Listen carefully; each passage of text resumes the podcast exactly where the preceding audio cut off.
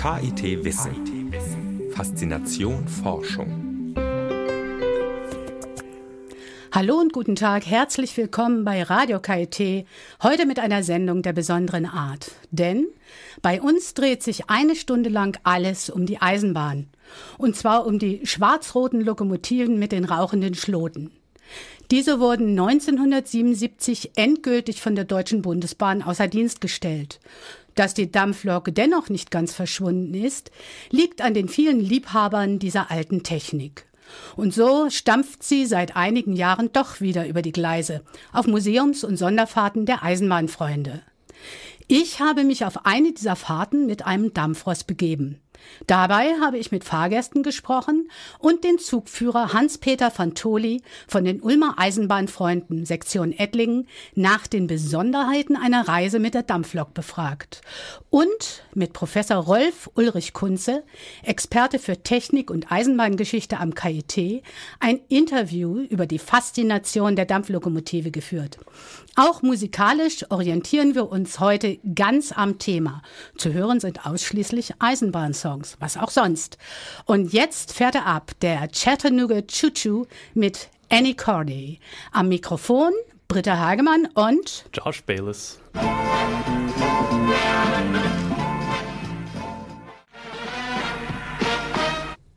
Ihr hört Radio KIT auf der 104.8. Heute mit einer Sendung, in deren Mittelpunkt eine Reise mit der Dampflok steht. Meine Kollegin Britta Hagemann ist Anfang Mai mit einem Zug der Eisenbahnfreunde Ettlingen von Bretten nach Karlsruhe gedampft. Britta, wie bist du auf diese Idee gekommen? Ja, ich habe das eigentlich ganz kurzfristig auf Facebook erfahren und bin dann sofort los, um ja rechtzeitig in Bretten am Bahnhof zu sein. Aber ich habe nicht vergessen, mein Aufnahmegerät noch schnell einzustecken. Erwartet hatte ich eigentlich eine Unmenge an interessierten Reisenden, ähm, aber die Bahnsteige waren leer, wie an jedem anderen Sonntagabend auch. Also das sah ziemlich schlecht aus für ein Interview. Und äh, hast du dann noch jemanden gefunden? Ja, auf einer Bank ganz am Ende des Bahnsteiges 1, da saß dann ein älteres Ehepaar. Und die warteten tatsächlich auch auf die historische Dampflokomotive. Woher wissen Sie denn, dass jetzt die Dampflok hier einläuft? Der Sohn meiner Lebensgefährtin hat gleich gesagt, wo wir heimgekommen sind, dass da eine Dampflok kommt. Wollen Sie denn auch mitfahren oder wollen Sie nur gucken? Nur gucken. Warum nicht mitfahren? Weil wir daheim 120 Lokomotiven haben. Ja, aber doch keine so großen, oder? Das nicht, aber wir müssen noch für morgen ein paar Sachen erledigen. Wären Sie denn gerne mitgefahren, wenn nicht noch so viele Sachen zu erledigen wären? Unumständen vielleicht, ja. Weil für mich ist das jetzt das größte Abenteuer, da einzusteigen. Ich bin total aufgeregt und habe richtig ein bisschen Schiss. Jetzt muss ich aber trotzdem noch mal fragen, warum haben Sie denn so viele hunderttausend Loks zu Hause stehen? Seit dem dritten Lebensjahr sammle ich diese Sachen, indem ich erstmal die Kiste meine, mit den Eisenbahnsachen meines Vaters gefunden habe. Als Dreijähriger den Trafo eingesteckt habe und eine 24 Volt Klatsche eingefangen habe, seitdem ich infiziert. Gut, das wird sich wohl auch nicht mehr ändern lassen. Ist ja auch eine, eine schöne Erkrankung, sagen wir mal so, gell? Eisenbahn finde ich mit Abstand eines der pädagogisch wertvollsten Spielzeuge. Aus dem Grund, die Kinder lernen Feinmotorik, sie kriegen Feingefühl, Fingerspitzengefühl, lernen die ersten Schritte Elektrotechnik, lernen kreativ zu gestalten. Das ist viel gesünder als Gameboy und Konsorten. Und das Schöne ist, Eisenbahn ist ein Generationenspielzeug. Das heißt, wenn der Vater mit den Kindern spielt oder der Großvater mit den Enkel spielt, was Schöneres kann es nicht geben. Zusammen haben wir fünf Kinder, zwei Mädels und drei Buben. Haben sich die Töchter interessiert für die Eisenbahn? Meine eigene Tochter als Dreijährige ja, aber dann hat es auch nachgelassen.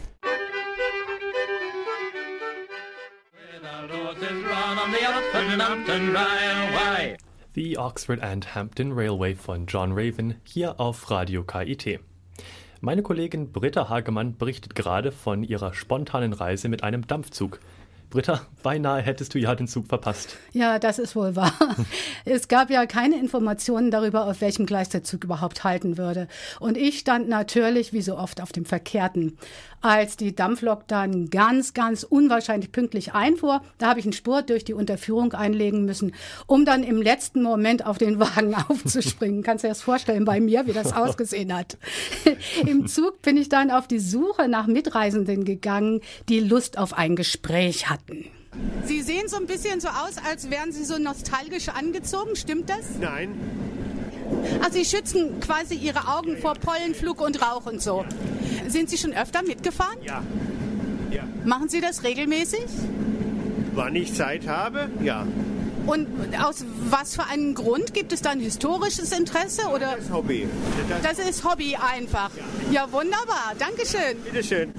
Sie sind ja jetzt hier Fahrgast in diesem nostalgischen Zug mit der Dampflok davor. Fahren Sie regelmäßig?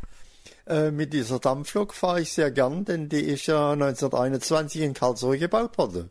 Steht hier Ausland der Lokomotive. Das heißt, Sie haben die Lokomotive vorhin auch begutachtet? Ja, sicher natürlich. Das ist schöne alte Güterzuglokomotive.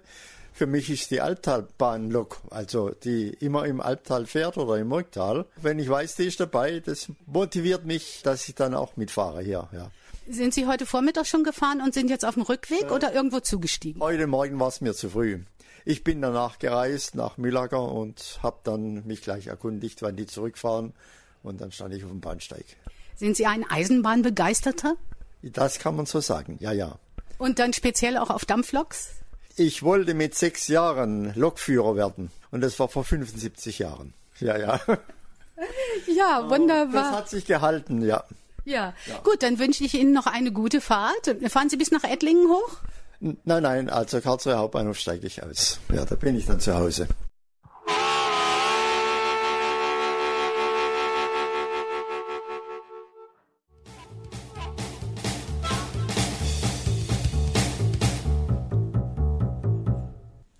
Radio KIT auf der 104.8, heute mit einer Sondersendung zum Thema Eisenbahn. Britta, du bist durch den ganzen Zug gelaufen. Was war da anders als in den modernen Zügen? Oh, das ist überhaupt nicht vergleichbar, Josch. Warum? Die historische Lokomotive, die ja aus dem Jahr 1921 äh, ist, die hat natürlich auch historische Personenwagen gezogen. Und das sind Waggons der Reichsbahn von 1930 gewesen. Und unter anderem lassen sich da die Fenster runterschieben. Und dann hört man deutlich das Stampfen der Zugmaschine und man sieht die Rauchfahne und man riecht den typischen Geruch. Äh, man erlebt das quasi mit allen Sinnen und das ist einfach faszinierend. Deswegen war ich jetzt auch sehr verwundert, dass nicht nur auf dem Bahnhof in Bretten so wenig Menschen das erleben wollten, ja, sondern dass auch der Zug relativ leer war.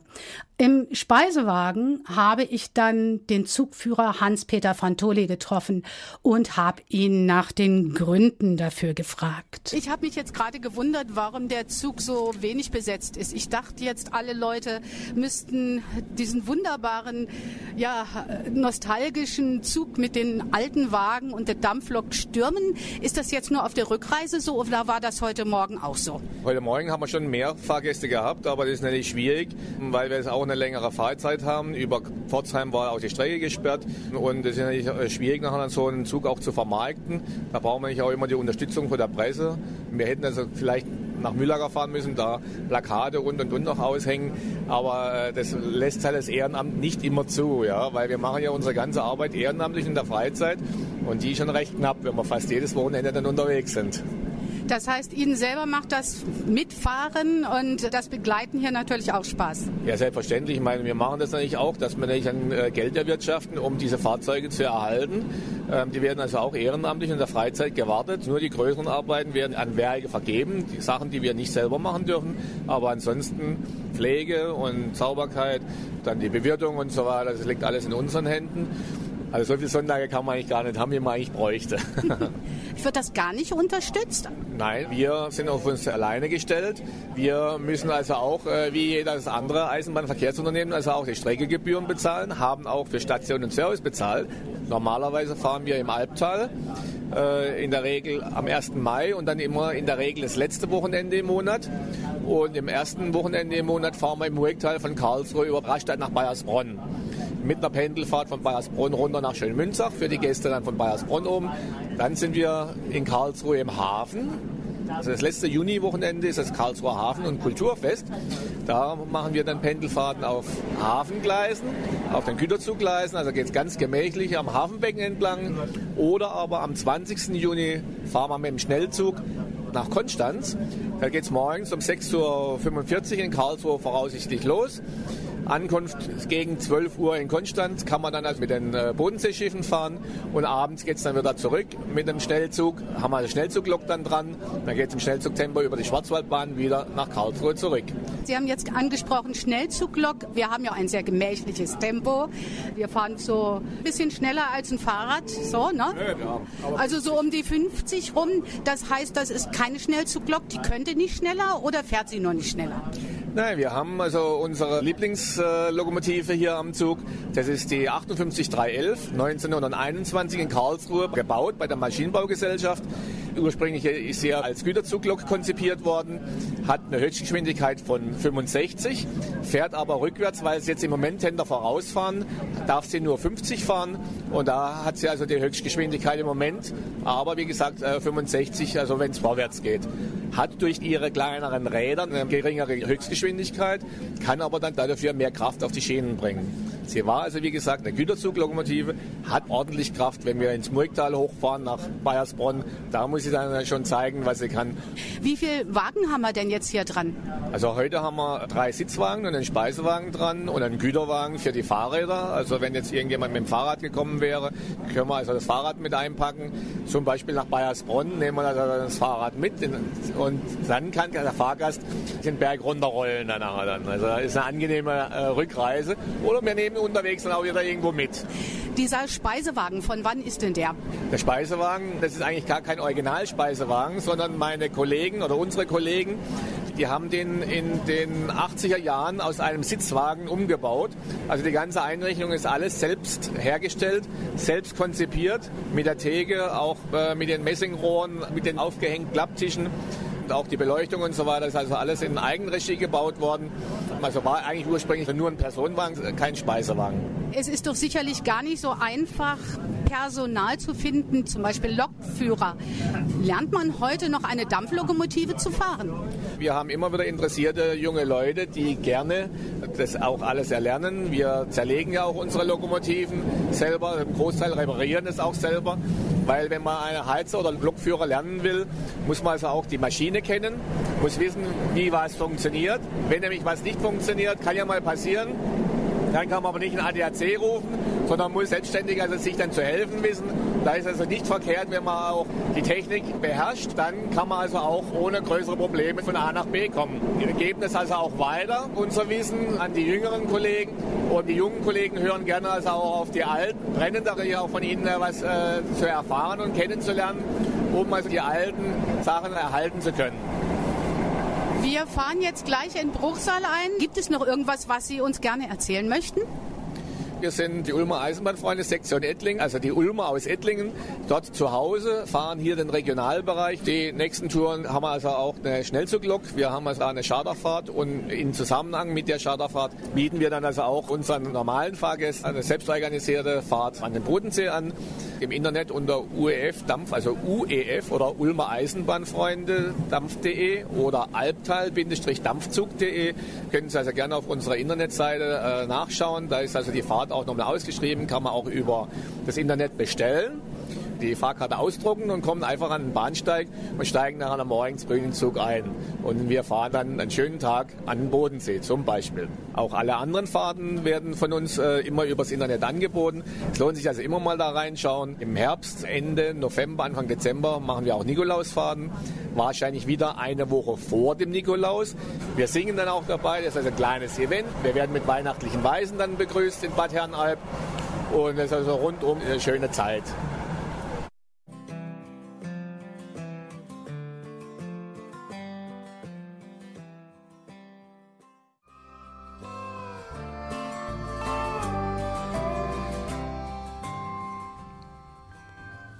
Das war The Railway Song von Amber Casares. In Bruchsal hattet ihr einen längeren Aufenthalt, weil die Lok umgesetzt wurde. Ja, damit hatte ich nicht gerechnet und das dauerte so fast eine halbe Stunde. Ähm, diesen Aufenthalt habe ich dann genutzt, um eine Menge Fotos zu machen von der wunderschönen Lok. Und als es dann weiterging nach Karlsruhe, war ich durch den Wechsel plötzlich nicht mehr im letzten Wagen, sondern ganz vorne im ersten Wagen. Und das war natürlich ganz besonders toll, weil ich näher am Geschehen war. Ich habe die Lok besser gehört. Mm, und da ist mir dann auch der Herr van Toli von den Ettlinger Eisenbahnfreunden nochmal begegnet und wir sind nochmal ins Gespräch gekommen. Und diesmal ging es dann um Emissionen, Brandschutz und Wasseraufnahme bei Fahrten mit der Dampflok.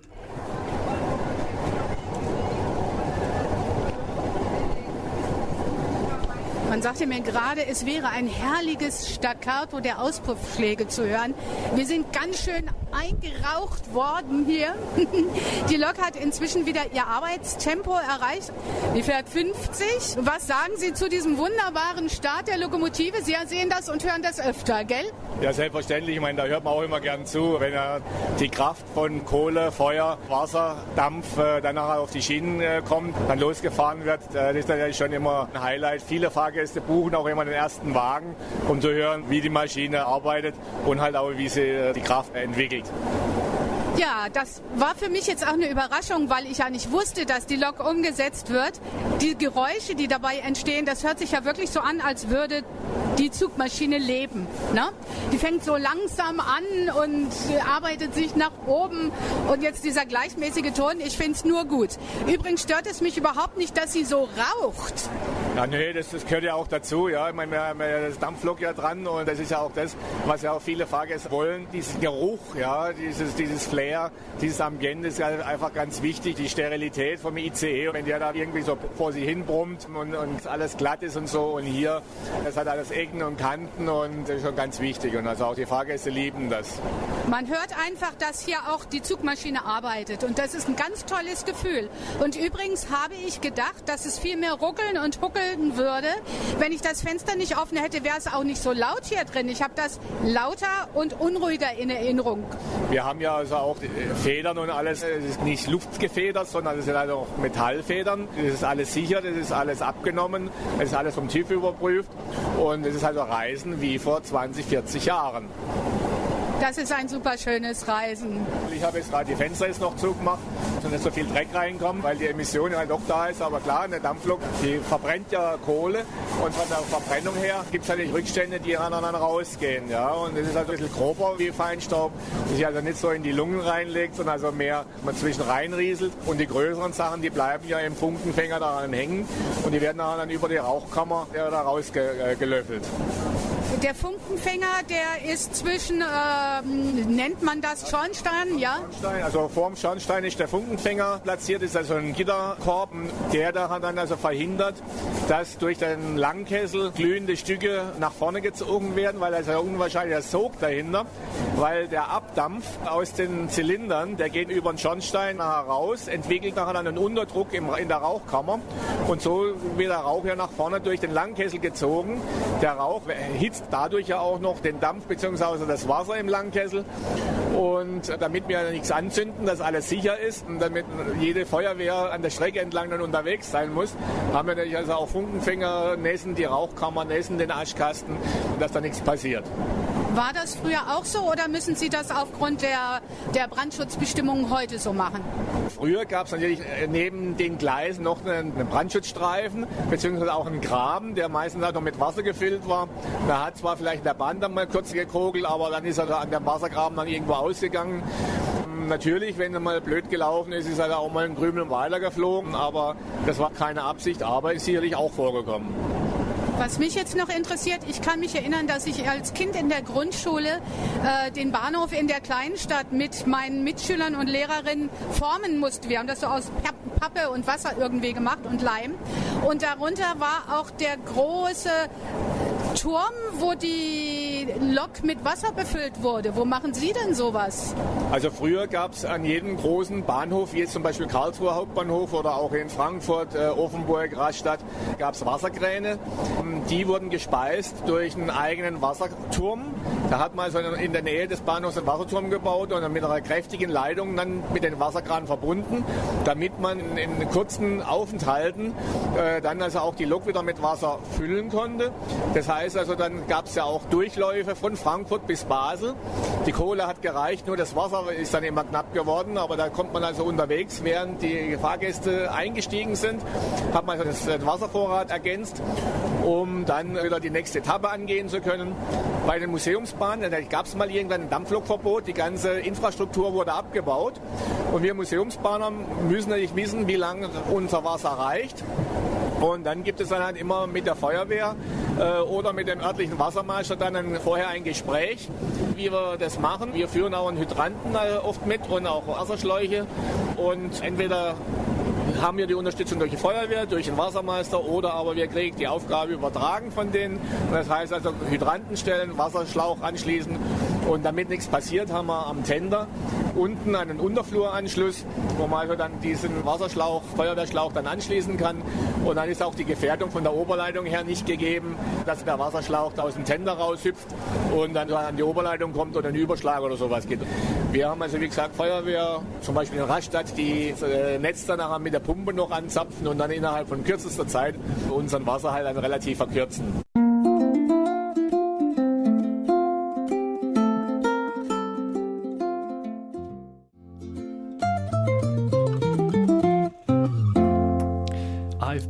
Working on the railroad hier auf Radio KIT. Redakteurin Britta Hagemann ist mit dem Dampfzug der Eisenbahnfreunde Ettlingen von Bretten nach Karlsruhe gefahren. Das muss eine wirklich faszinierende Fahrt gewesen sein, Britta. Du wolltest ja eigentlich schon in Durlach aussteigen, oder? Ja, das wollte ich. Meine Karte war gelöst und auch gelocht bis Durlach. Aber das habe ich irgendwie dann doch nicht über mich gebracht. Es war so wunderschön, mit der Eisenbahn zu fahren, äh, dass ich noch ein paar Kilometer weiter mitgefahren bin bis Karlsruhe. Ich wollte diese besondere Reise einfach auskosten bis ins Letzte. Ja, und weil das ein so wunderbares Erlebnis war, habe ich das Ganze vor ein paar Tagen wieder an einem Sonntag wiederholt und bin dann nochmal per Dampf natürlich bis nach Eggenstein, Leopoldshafen gefahren und auch wieder zurück. Äh, da war der Zug übrigens so voll, dass die Fahrgäste in den Gängen stehen mussten und man ist nicht mehr mit dem Getränkewagen durchgekommen. Ja, das hat mir aber dann immer noch nicht gereicht. Äh, und ich wollte immer noch mehr erfahren über, ja, über diese kraftvolle Technik der Dampflokomotive und habe mir einen Experten gesucht am KIT, Rolf Ulrich Kunze, Professor für Technikgeschichte. Professor Kunze, der weiß nicht nur über die Geschichte der Eisenbahn Bescheid, der ist nämlich gleichzeitig auch noch ein ganz großer Fan der Dampfzüge und Deutschlands einziger Modellbahnhistoriker. Na, und ihn habe ich gefragt, was denn eigentlich uns so sehr beeindruckt an der schwarz-roten Zugmaschine. Eigentlich ist sie ja nicht mehr als ein Dampfkessel auf Rädern. Ja, das sollte man meinen, aber wenn man eben Menschen beobachtet, äh, wie sie damit umgehen, dann wird einem sehr schnell klar, dass von dieser Art von Bewegungstechnik etwas ausgeht, was uns im Innersten bewegt. Und das hat damit zu tun, einmal, dass es eben das erste großindustrielle Verkehrssystem war, mit dem viele Generationen von Menschen in ihren Biografien etwas verbunden haben. Bahnhöfe spielen in, in vielen Familiengeschichten eine ganz zentrale Rolle und das waren nun eben einfach die Erlebnisorte für die Begegnung mit Dampflokomotiven. Unsere Biografien sind seit der Kaiserzeit in hohem Maß eben auch mobile Biografien, in denen Reisen über kurze und lange Strecke eine wichtige Rolle spielen, zum Teil eben auch Migration, also Auswanderung irgendwohin. All das hat in irgendeiner Form immer wieder mit der Eisenbahn zu tun und mit der dampfgeführten Eisenbahn. Insofern ist es ein tief eingebranntes Bild. Genauso wie das Auto ein Leitartefakt für die späte Moderne ist, ist die Dampflok eben das Leitartefakt für die erste Industrialisierung kann man schön sehen, auch an der ikonografischen Erfassung. Sie werden sich erinnern, an unseren Bahnübergängen standen bis in die 90er Jahre noch Warnschilder, auf denen eine Dampflok zu sehen war, in einer Zeit also schon lange nur noch in Museumsfahrten Dampfloks gab. Das zeigt einfach, wie lange eine Mentalität, wie wir Kulturhistoriker sagen, eben in den Köpfen von Menschen nachwirkt, auch wenn die unmittelbare soziale Relevanz in der eigenen Erfahrung gar nicht mehr gegeben ist. Und für die Faszination spielt das sogar die entscheidende Rolle. Das, was man nicht mehr im Alltag erlebt, aber wovon man eine breite innerfamiliäre Überlieferung hat, was man in Fotoalben wiederfindet oder auch in solchen Bildbänden oder auch in kleiner Spur in H0, das erzeugt in besonderem Maß Attraktion. Wir setzen uns heute in den ICE oder TGW, fahren von A nach B in ordentlichem Tempo. Ich glaube, da macht sich eigentlich kaum jemand noch Gedanken darüber, wie das mal angefangen hat. Meinen Studenten, äh, ich würde sie gerne mal in einen dieselelektrischen Triebwagen fliegender Hamburger aus den 30er Jahren setzen und sie dann den Fahrkomfort vergleichen lassen zwischen einem ICE 5 und einem dieselelektrischen Triebwagen der 30er Jahre, also was die Beinfreiheit äh, angeht, die Sicht und die Belüftung, muss man schon sehr eigenartig konstituiert sein, wenn man den ICE bequemer findet. Das ist ein Gesichtspunkt, das ist die konkrete Haptik, wie wir uns fühlen, wenn wir eine bestimmte Verkehrstechnik benutzen. Dabei spielen kulturelle Traditionen, Projektionen in hohem Maß auch eine Rolle. Unsere heutige Plausibilität, einfach gesagt unser Gefühl im Hintern, kommt ganz maßgeblich aus der Flugzeugkabine. Und daran messen wir gewissermaßen alles. Und so ist das bei der Eisenbahn auch.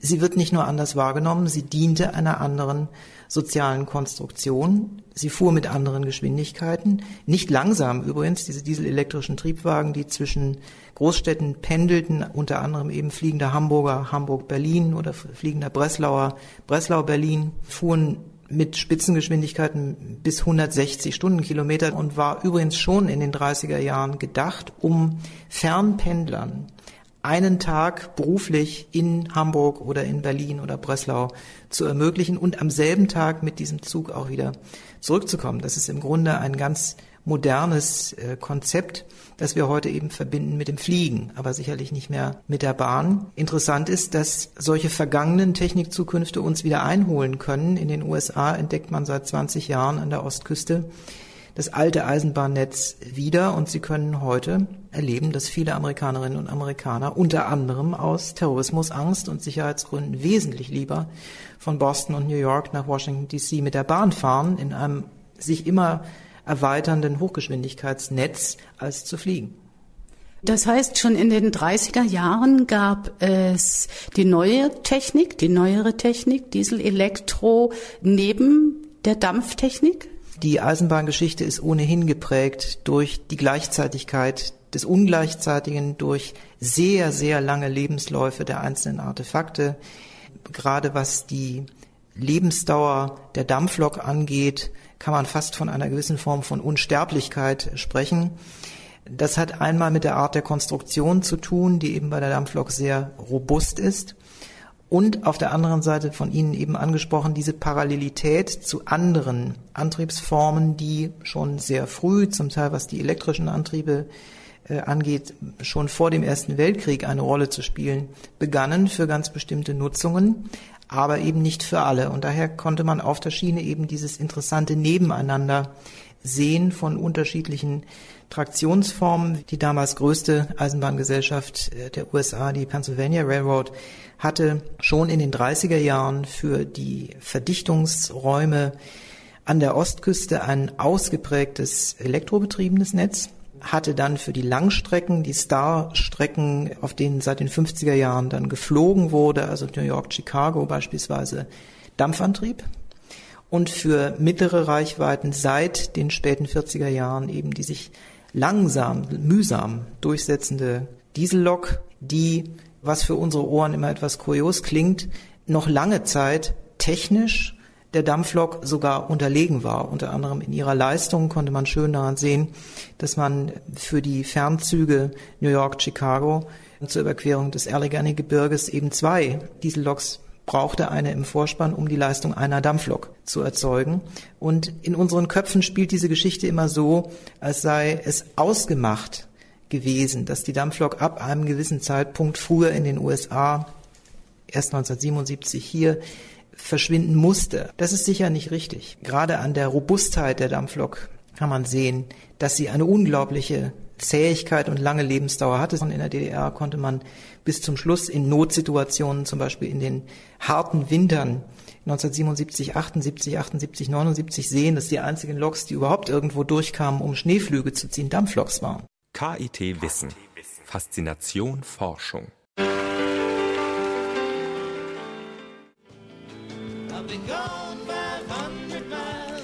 Professor Rolf Ulrich Kunze, der ist Experte für Eisenbahngeschichte. Und jetzt kommt der zweite Teil des Interviews.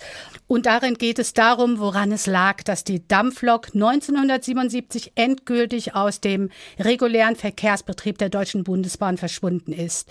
Ja, haben da Effizienzgründe dazu beigetragen? Nur acht bis zehn Prozent der aus Kohle erzeugten Energie wird tatsächlich in Kraft umgesetzt. Aber war das der Grund? Und war die neuere Technik von Elektro- und Dieselloks tatsächlich besser als die älteren? Es gibt hier diesen paradoxen Effekt, den man oft beobachten kann, dass späte Produkte eines bestimmten Artefakts den neuen sogar noch relativ lange überlegen sind aufgrund die Potenziale der Verbesserung, die es gibt. Stromlinienverkleidung bei den Schnellfahrloks 010305 der Reichsbahn war ein schönes Beispiel dafür. Auf der anderen Seite ist die Frage nach den wirklichen Gründen schwer zu beantworten. Es sind sicherlich nicht in erster Linie technische Sachzwänge. So stellen wir uns das gerne vor, als ob ab einem gewissen Punkt eine genau messbare technische Überlegenheit anderer Aggregatformen gegeben sei. Also versucht man das einmal nachzuvollziehen bei der Dampflok, dann wird man sehen, wie schwer es einem fällt, einen solchen Point of No Return irgendwo zu benennen, weil selbst Investitionen in die alte Technik verhältnismäßig viel günstiger sein können als die adäquate Entwicklung einer neuen Technologie, die in vielem eben auch im Hinblick auf Leistungsparameter der alten noch nicht entspricht. Es sind dann oft kulturelle Gründe, es sind Imagegründe, die eine ganz entscheidende Rolle spielen. In den USA konnte man das zuerst beobachten, schon in den 40er Jahren. Paradoxerweise galt die Diesellok mit ihrem Design als modern im Atomzeitalter im Unterschied zur verhältnismäßig konventionell aussehenden Dampflok, auch wenn sie Stromlinien verkleidet war. Insofern ist es eher eine lange Phase des Verschwindens und öffentlichen Sterbens der Dampflok bis in die 70er Jahre, das wir erleben und nicht einen Paradigmenwechsel, den man sofort erkennt. So eine Lok muss ja nicht nur mit Kohle fahren. Ja, jetzt sind wir bei dem wunderbaren Thema der vergangenen Technikutopien. Es gibt alle möglichen Experimente mit der Dampflok, äh, einmal mit Ölhauptfeuerung, andererseits dann auch mit Kohlenstaub, den man verdichtet. Da hat es hybride Experimente gegeben, wie man das sehr oft in alten Technologien beobachten kann, dass man sie nicht aufgibt, sondern eher verbessert, Stichwort Stahlrumpf beim Segelschiff äh, im, im 19. Jahrhundert. Allerdings möchte ich darauf beharren, dass die Effizienzkriterien, die sicher gegeben sind und die man ingenieursmäßig auch im, im Eisenbahnbau bis heute lernt, letztlich nur ein Faktor unter anderen sind, die wir in den Blick nehmen müssen, wenn wir solche großen gesellschaftlichen Veränderungsprozesse sehen. Eisenbahngesellschaften wie die Pennsylvania Railroad denken nicht allein in Effizienzkriterien, vor allen Dingen nicht in einer Zeit, in der die Verfügbarkeit von Kohle als Brennstoff in keiner Weise in Frage gestellt wird, sondern für das Normalste von der Welt gehalten wird. Es gibt wunderbare Plakate, Werbeplakate der Pennsylvania Railroad aus den 40er Jahren, die zeigen die Stahlwerke in Bethlehem, Pennsylvania. Die rauchen wunderbar. Wir haben eine Neigung, politisch korrekte Sichten auf Technik, unter anderem eben auf ihre Umweltkonsequenzen retro zu projizieren auf die Vergangenheit. Das dürfen wir natürlich nicht machen, weil kein Mensch sich dafür interessiert hat, dass das CO2 erzeugt. Im Gegenteil, im Jahr 1945 ist ein rauchender Schornstein ein Beweis für eine gut funktionierende Industrie. Nachdem die letzte Dampflok gefahren war, gab es ein Verbot für Dampfloks auf den Schienen der Bundesbahn zu fahren. Wissen Sie, wie lange das gedauert hat? Einzelne Ausnahmen gab es schon Anfang der 80er Jahre, aber der große Durchbruch war dann 150 Jahre Eisenbahn in Deutschland. Da war es nicht mehr zu halten. Es gab immer mehr Ausnahmen, sodass das Verbot löchrig wurde, weil private Vereine einzelne Maschinen erhalten haben, fahrtüchtig gehalten haben und dann um Genehmigung ersucht haben, eben bestimmte Strecken befahren zu dürfen. Und so ähm, war dieses Verbot dann sehr schnell wirklich nur noch eins auf dem Papier.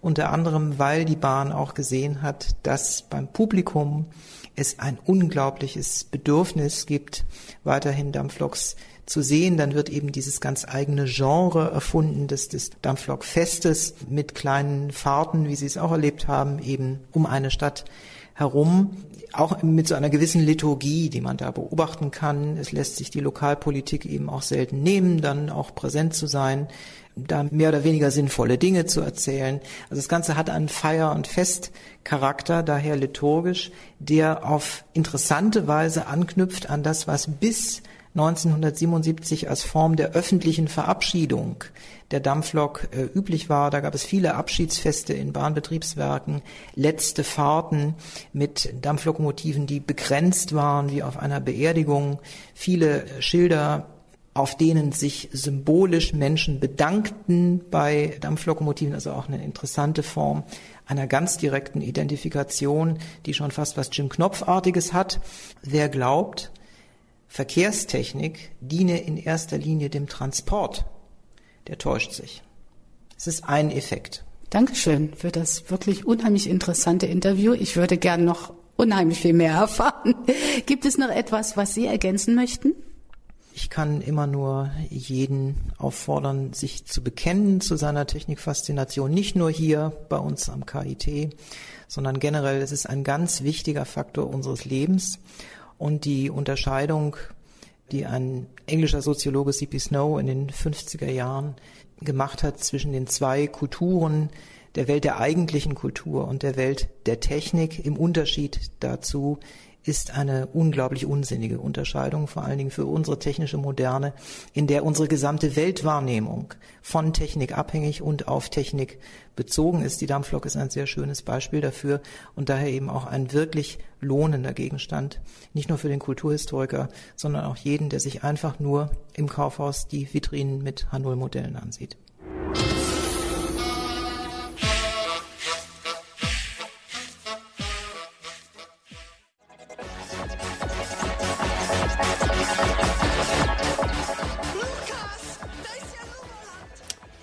Damit sind wir fast am Ende unserer Reise mit der Dampflok angelangt.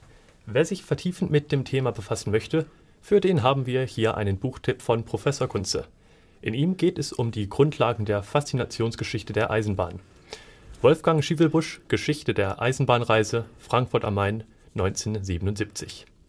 Ein weiteres lesenswertes Buch zum Thema ist der Band von Erich Steisch, ebenfalls aus dem Jahr 1977, Zug um Zug, ein Rückblick auf das Jahrhundert der Eisenbahnen. Ja, und wer selber einmal Lust auf eine Reise mit der Dampflok bekommen hat, der kann sich auf der Seite der Ulmer Eisenbahnfreunde Sektion Ettlingen informieren. uef-dampf.de und ganz zum Schluss noch der Hinweis auf das Institut für Straßen- und Eisenbahnwesen am KIT. Die Abteilung Eisenbahnwesen findet ihr unter eisenbahn.ise.kit.edu. Ja, und das war's für heute mit Britta Hagemann und Josh Bayless. Wir wünschen allen einen schönen Abend und verabschieden uns mit dem unverwechselbaren Sound einer abfahrenden Dampflok.